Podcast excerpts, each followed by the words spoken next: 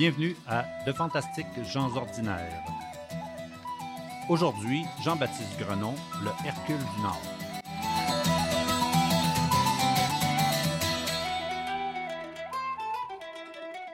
Bonjour à tous et à toutes. Mon nom est Conrad Jean. Bienvenue à une autre émission de, de Fantastiques gens ordinaires. Aujourd'hui, j'ai décidé de vous raconter l'histoire, une histoire que j'ai déjà racontée, mais en partie celle de Jean-Baptiste Grenon. J'en ai, j'en ai déjà parlé dans une, ancienne émission, euh, mais j'avais surtout raconté un événement particulier avec les Anglais lors de la guerre euh, contre les Anglais et euh, relié avec la bataille des, des plaines d'Abraham. Jean-Baptiste Grenon a vécu à cette époque. Il, avait, il est né en 1724 il est né à Neuville, près de Portneuf, euh, près de Québec.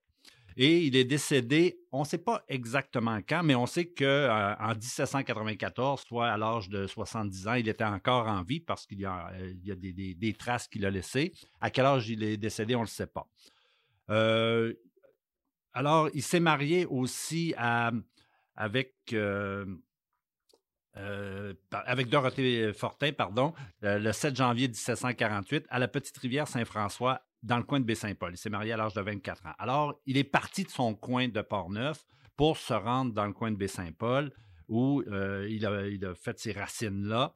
Il est descendant aussi du premier Grenon. Son grand-père était le premier Grenon à venir s'installer en Nouvelle-France, dans les nouveaux pays. Donc, et qui, qui était installé lui aussi à Port-Neuf, comme son père d'ailleurs. Puis c'est là qu'il a commencé à, faire ses tours de force et à, montrer sa, force physique. Euh, Dorothée Fortin euh, et, Jean-Baptiste Grenon ont eu au moins six enfants connus. On parle d'un septième aussi, mais ça, c'est moins connu.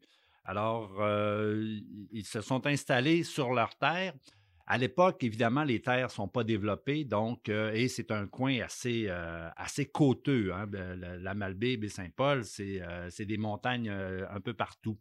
Donc, la force physique est importante et le développement des terres agricoles est très important. Donc, c'est dans ce contexte-là qu'il va, va développer sa force physique.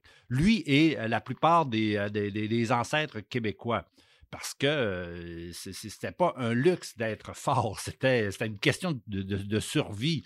Puis la plupart des gens qui, qui étaient forts étaient utilisés, étaient même très valorisés parce qu'il n'y avait pas de machine à leur disposition, pas d'outils modernes, rien de ça. Là.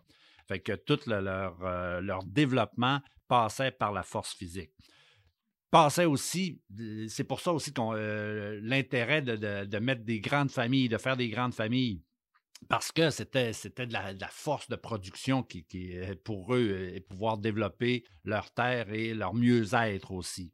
Euh, l'intérêt de, des nouveaux pays, c'était de développer ces nouvelles terres-là. Donc, euh, il, y avait, y avait une liberté qui, qui, qui était là par rapport à, la métropole, la France à l'époque.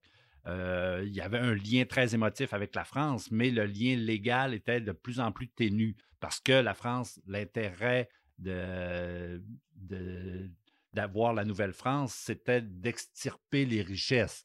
Mais l'intérêt de ceux qui, qui s'installaient sur les colonies, c'était d'avoir un mieux-être individuel et collectif. C'est dans ce contexte-là que Jean-Baptiste Grenon euh, est arrivé particulièrement euh, à la Malbaie il y a eu des enfants qui ont aussi hérité de sa force physique. il y a quelques événements dont je vous parlais, particulièrement sa, fille euh, Marie et son, fils Jean-Baptiste Michel, qui ont, euh, qui ont vécu des, euh, petites aventures reliées à leur force physique spéciale.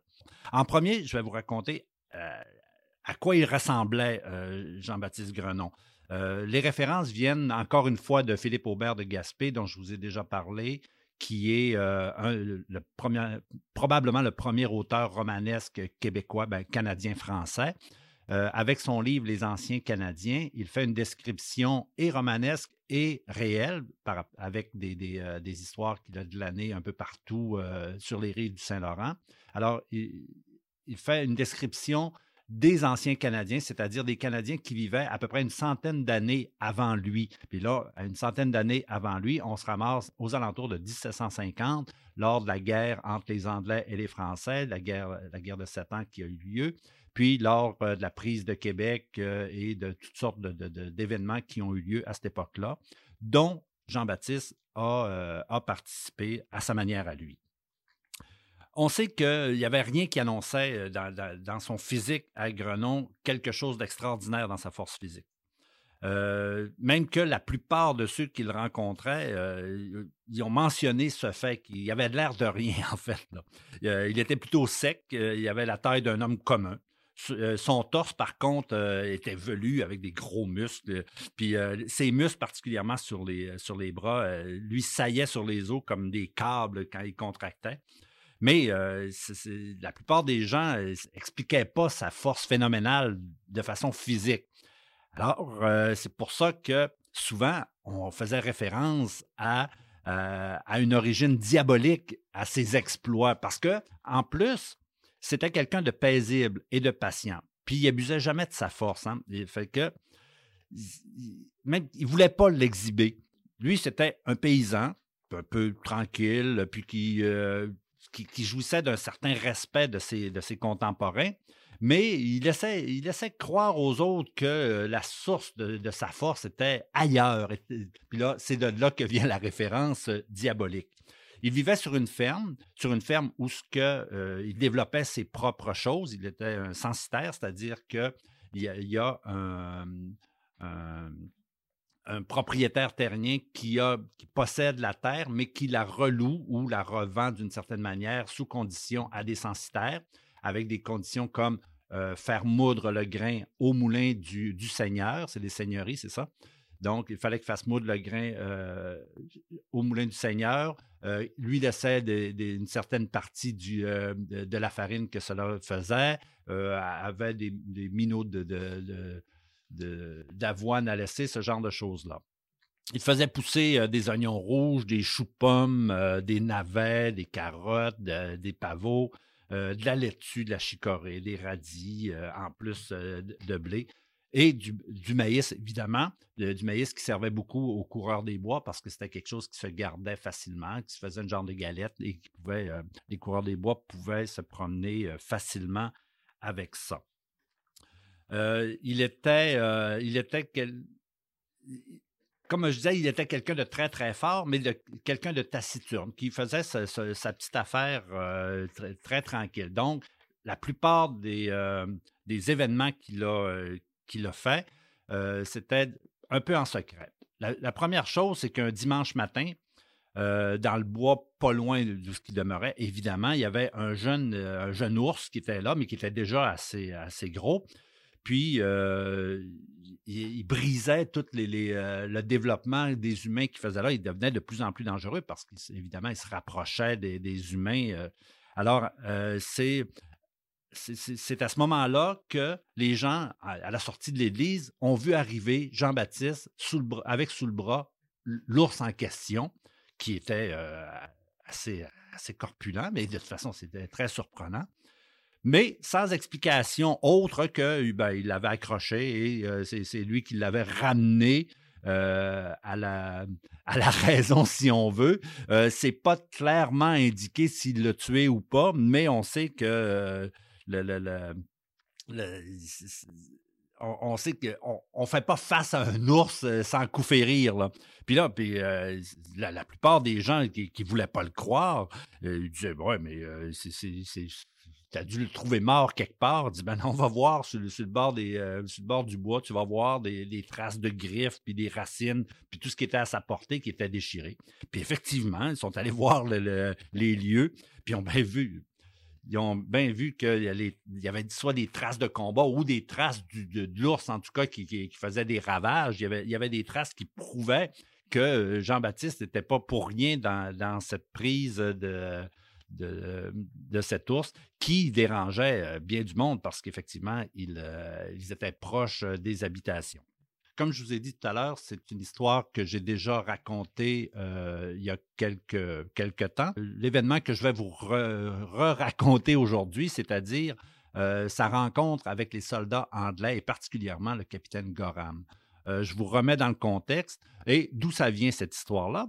ça vient de, de, oui-dire à l'intérieur de, la population à Baie-Saint-Paul de l'époque parce que euh, au, niveau, euh, au niveau écrit, euh, il, y a, deux, trois versions différentes et les écrits anglais et les écrits français ne concordent pas sur, sur la véracité de, ces faits. Sauf que ça a été reproduit en 1859 dans un journal qui s'appelle L'Abeille. Ce journal-là, c'était le journal du Petit Séminaire de Québec. Et si c'est écrit dans un journal, c'est vrai, probablement. Alors, qu'est-ce qui se passe? On est en 1759, c'est la guerre entre les Anglais et les Français. Euh, il y a le blocus, euh, il y a le blocus à Québec. Euh, Québec est bombardé depuis quelque temps. les, troupes de Wolfe sont installées pas loin de, Montmorency, sur le bord de l'île aux Coudes.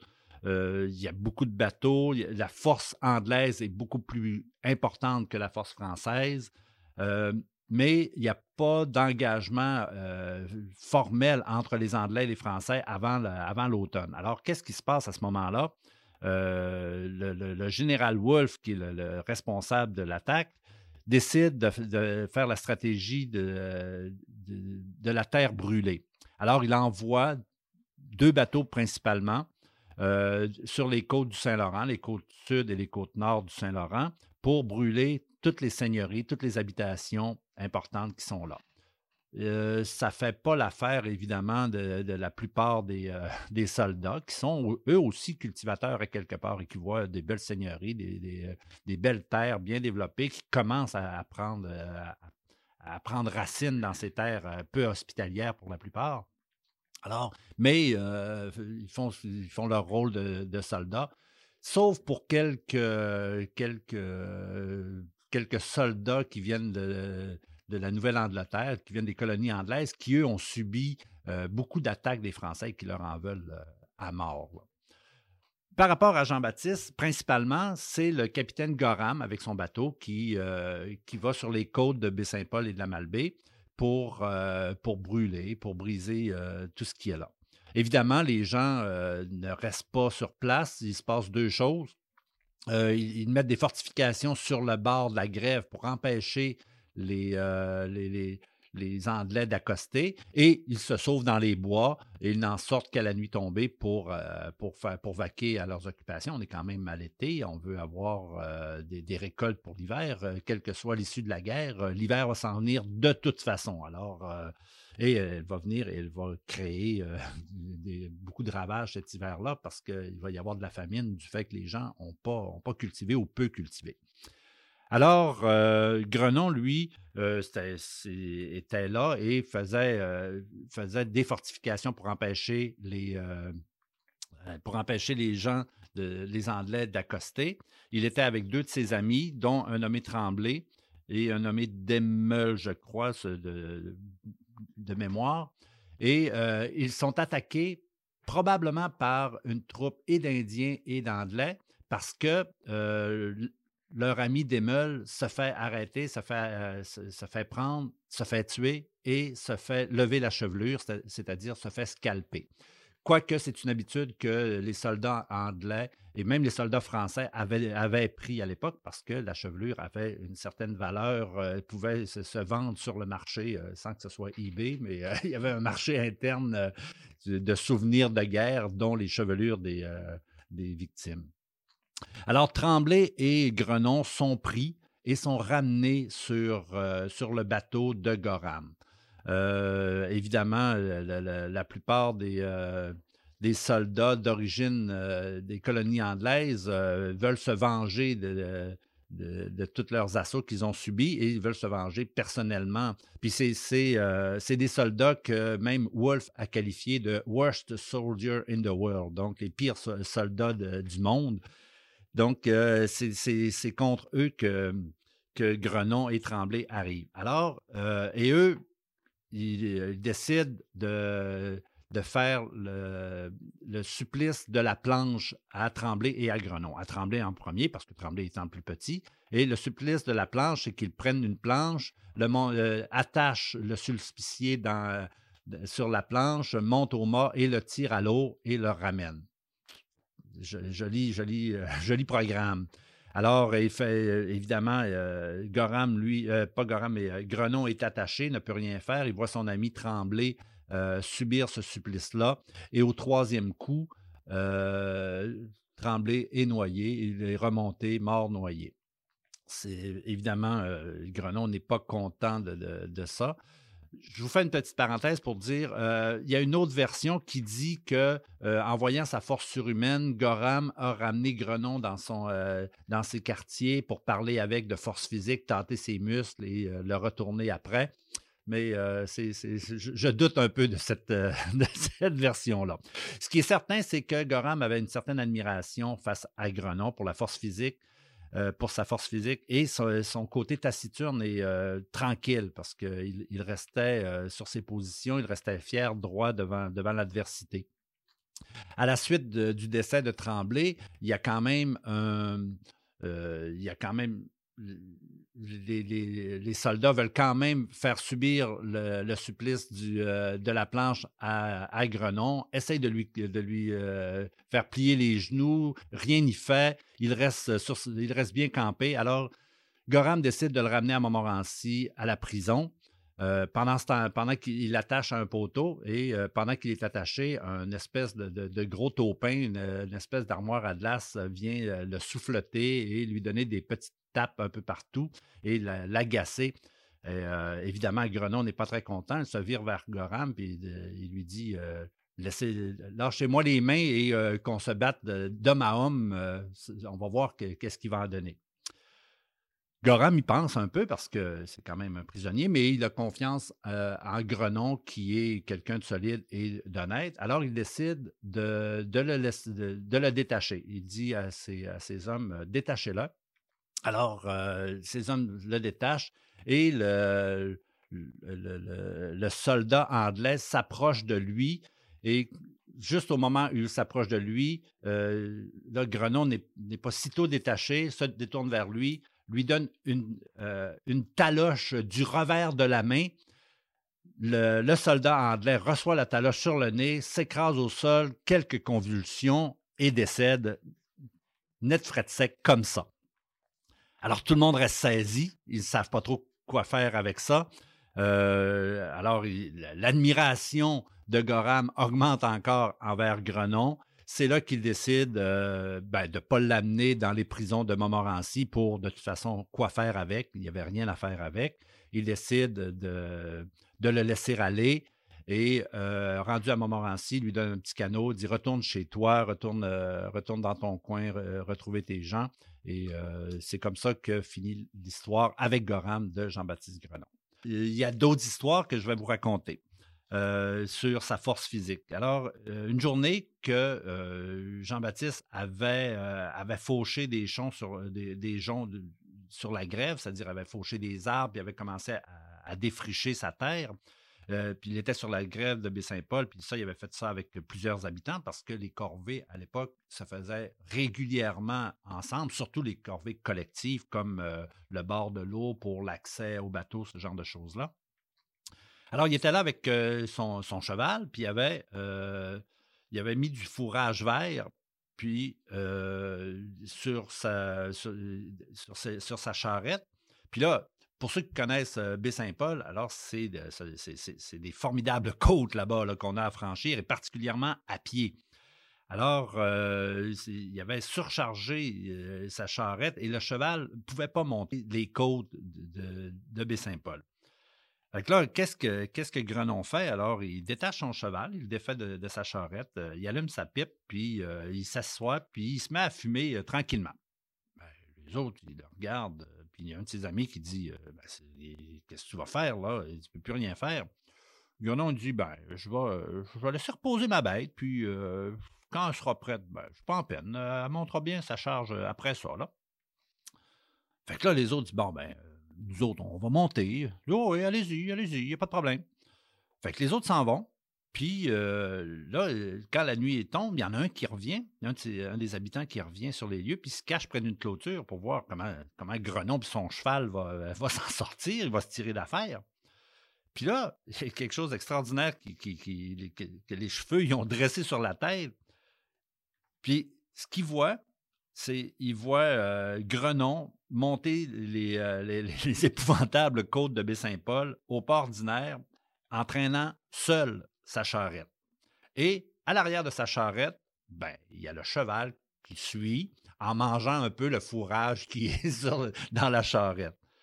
Fait que là, les, euh, le curieux qui était là, il dit, lui, il voulait, il voulait se sauver en disant, c'est le diable en personne qui, donne cette force-là.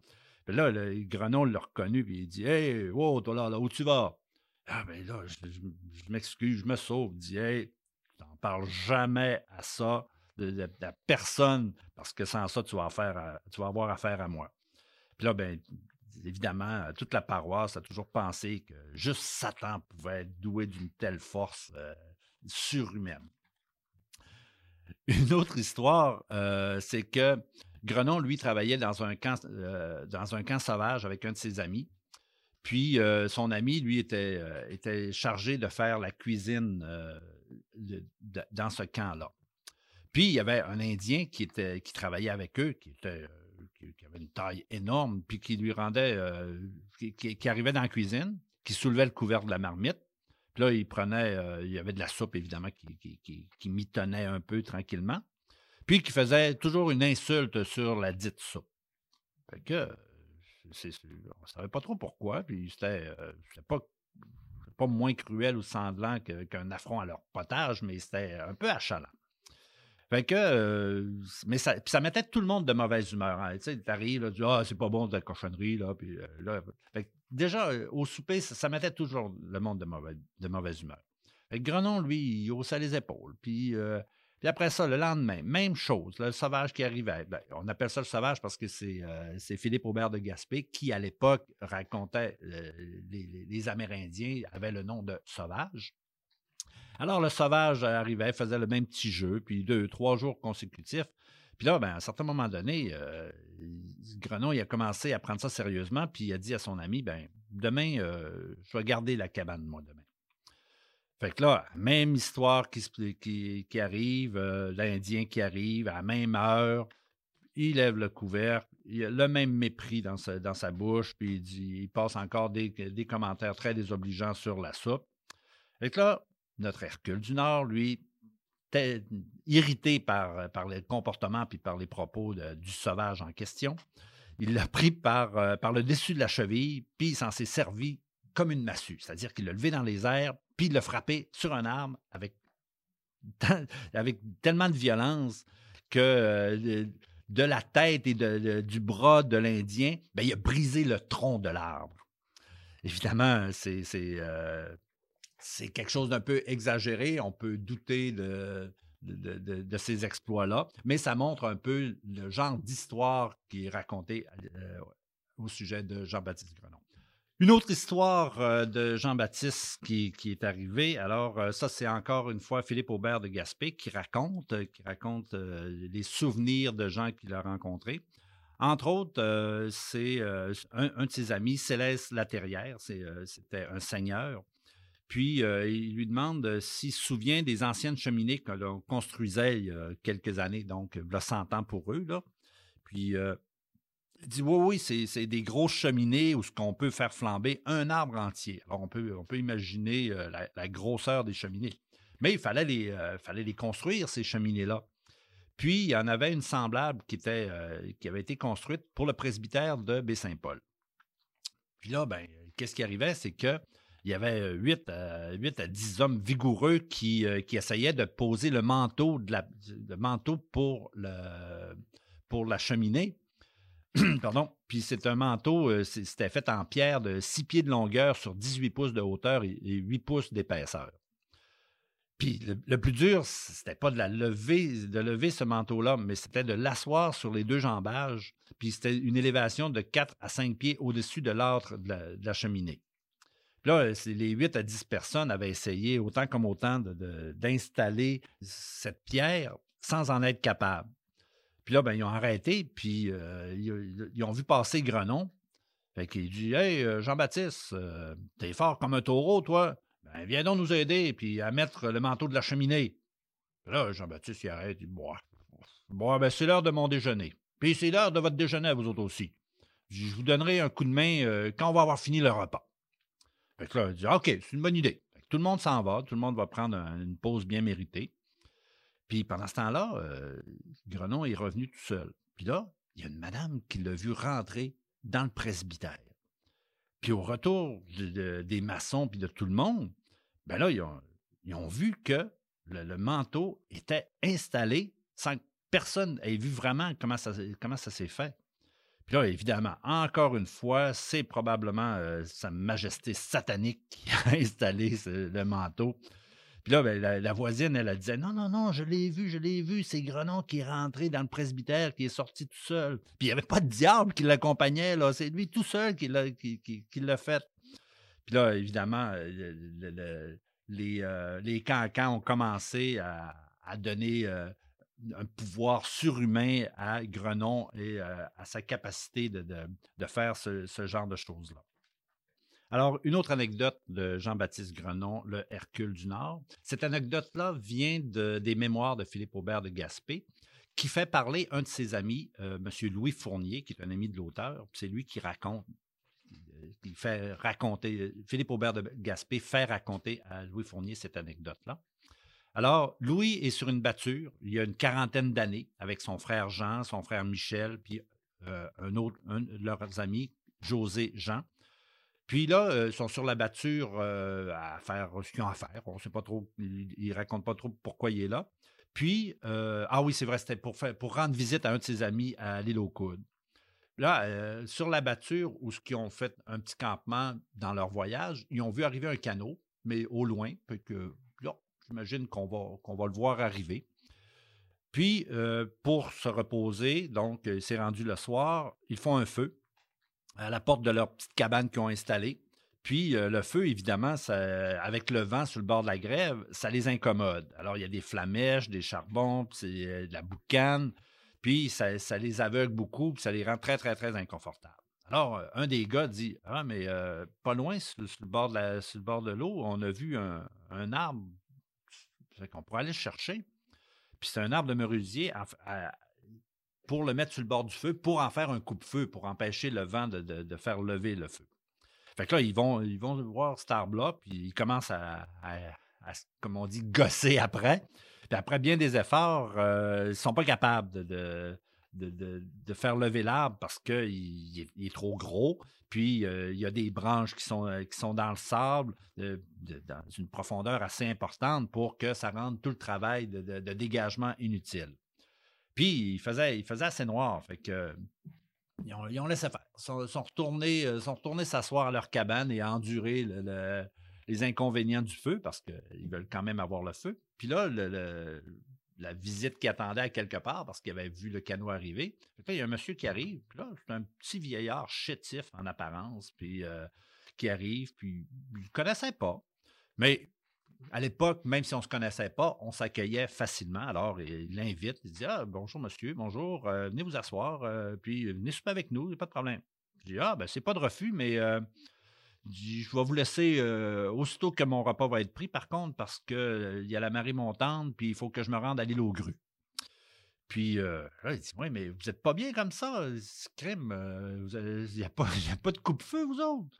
Ah, il dit Oui, oui, il y en a bien un, mais sur le bord du, banc de sable là-bas, là, mais il est tellement pesant qu'on on a abandonné pour le traîner jusqu'ici. Ah bon. Fait le vieillard, lui, a continué à fumer sa pipe pendant quelques minutes, en jasant de, choses et d'autres. À un certain moment donné, il se lève, puis il part dans, euh, l'obscurité. Pour faire quoi? Ben, on ne sait pas trop, peut-être ses besoin. Ou en tout cas, il laisse aller. Puis là, après quelques minutes, il voit y arriver le vieillard avec le gros arbre sur l'épaule. Puis garoche l'arbre à terre, boum, tellement gros et pesant l'arbre qui fait lever tous les compagnons avec le poids. Puis il dit euh, Tiens, euh, les gars, euh, voilà votre coupe-feu, puis on va souper plus à l'aise comme ça. Là, les gars, ils étaient vraiment surpris, saisis que ce petit, petit vieillard chétif, parce que c'est ce qu'ils pensaient à l'origine, fasse si grande impression. Là, Encore une fois, ça vient d'où cette force-là? Est-ce que ça vient du diable? c'est, qui qui nous rend visite? Est-ce que c'est encore une histoire de chasse-galerie ou quelque chose? Puis là, ben, euh, ils ont fini de souper. Le vieillard est reparti. Le lendemain, ils sont allés voir leur ami à l'île aux Coudres, un certain, nommé, dénommé Dufour. Puis là, ils racontent cette histoire-là à Dufour. Ben, Dufour part à rire.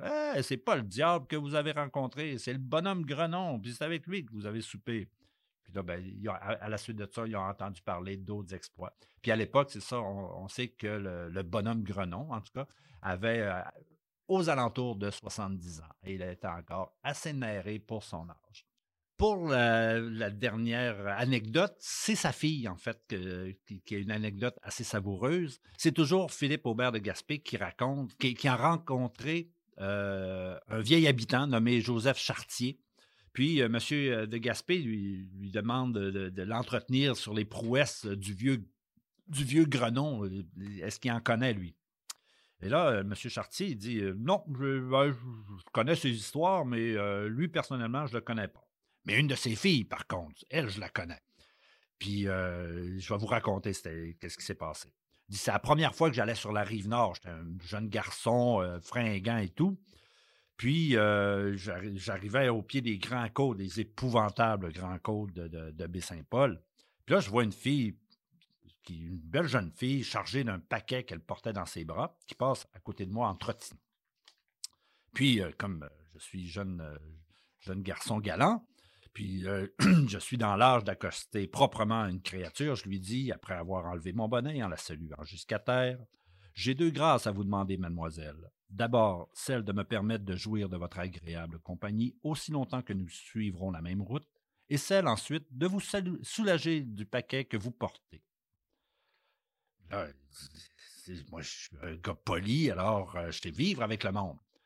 Fait que la, fille a dit Bon, je veux bien que vous, puisque vous êtes si galants, euh, vous autres messieurs du Sud, euh, elle dit Évidemment, merci de m'accompagner, mais pour, le, pour, mon, euh, pour mon fardeau, je crois que je crois que je peux laisser faire. le père Chartier insiste, insiste. Il dit non, non, non, euh, je vais, vous le porter, je vais vous le porter. Puis là, elle lui laisse, elle lui donne le, fardeau et en le prenant, tout de suite, il l'échappe. Il tombe à terre. tellement, il est saisi de, la pesanteur du fardeau parce que ça avait l'air très léger dans les mains de la petite Marie. Alors, il dit Oui, mais qu'est-ce qu'il y a là-dedans? Il dit oh, c'est tout simplement un minot de sel. Puis un minot de sel, c'est assez pesant et en plus, ça, se trimballe très mal. Puis, euh, il dit Ah, ben là, dans sa fierté, M. Chartier décide de quand même euh, apporter sa contribution et de faire son galant et de vouloir impressionner la jeune demoiselle. Alors, il, prend le minot de sel sur son épaule, il marche, euh, puis dans les côtes, euh, et là, évidemment, il sue à grands gouttes, il arrête à tout bout de champ pour se reposer. Puis euh, là, sous prétexte d'admirer le paysage, il dit Ah, on va arrêter un peu pour, regarder le beau paysage. Elle a dit Ah, ben, nous autres montagnardes, on est, on est accoutumés à ce beau spectacle. On n'en fait plus de cas maintenant puis je suis un peu pressé. Ma mère m'attend. Alors, euh, rendez-moi, s'il vous plaît, mon paquet, puis je vais continuer ma, route, tandis que vous jouirez de la beauté de, la nature. là, euh, évidemment, avec un peu de honte, il lui remet le, minot de sel et elle part d'un côté, il part et lui part de l'autre côté. Puis là, évidemment, lui, il est fatigué, il se demande euh, qui a vu. Là, il, il va à un prochain embranchement, il prend la première maison sur le bord, il demande. Euh, parce qu'à l'époque, vu qu'il n'y a pas de restaurant, il n'y a pas d'endroit pour se reposer, alors qu'est-ce qu'on faisait? On arrêtait à la maison pour demander un rafraîchissement, quelque chose pour se sustenter. Alors, c'est ce qu'il fait. Il rentre dans la maison et pour euh, il demande un peu de un peu d'énergie. Et alors, la maîtresse de la maison euh, lui donne un, bon verre de lait pour, pour l'aider à, se rafraîchir un peu. Puis là, il raconte l'histoire qui vient d'arriver. Là, évidemment, la, maîtresse de maison part à rire. Puis elle dit Ah, c'est Marie Grenon que tu as rencontré. Dit heureusement qu'elle est partie. Elle aurait même pu prendre le minot de sel, t'embarquer par-dessus par -dessus son minot de sel et te trimballer euh, avec elle jusqu'à sa maison. C'est l'histoire de Jean-Baptiste Grenon et de, ses, euh, de, ses, descendants. Il y en a une autre avec son fils qui, a fait des exploits euh, extraordinaires aussi, qui a commencé à se servir de sa force euh, de façon plus comme dans des foires, des choses comme ça. Vous pouvez faire vos propres recherches sur Jean-Baptiste et sa famille. Dans sa famille, comme je vous ai dit, il y a des descendants. Moi, je suis descendant direct de Jean-Baptiste Grenon euh, par, ma mère, qui est euh, donc c'est mon arrière-grand-père au cinquième degré. Euh, non, pardon, dixième degré, c'est vrai. Là, on est en 1750. Alors, mais je partage cet ancêtre-là avec beaucoup, beaucoup de monde parmi vous. la plupart des Québécois de souche, on partage probablement cet ancêtre-là ou quelqu'un proche de chez vous. Ça conclut mon émission pour cette semaine. Je remercie Emmanuel Martin-Jean à la technique. Euh, mon nom est Conrad Jean. Je vous remercie d'avoir été là. De Fantastiques gens ordinaires est fièrement présenté par le studio 1649. Le balado que vous venez d'écouter a originalement été diffusé sur les ondes de CIBL de 2010 à 2011 et remasterisé par notre équipe. Merci de votre écoute et n'oubliez pas que vous êtes, vous aussi, de fantastiques gens ordinaires.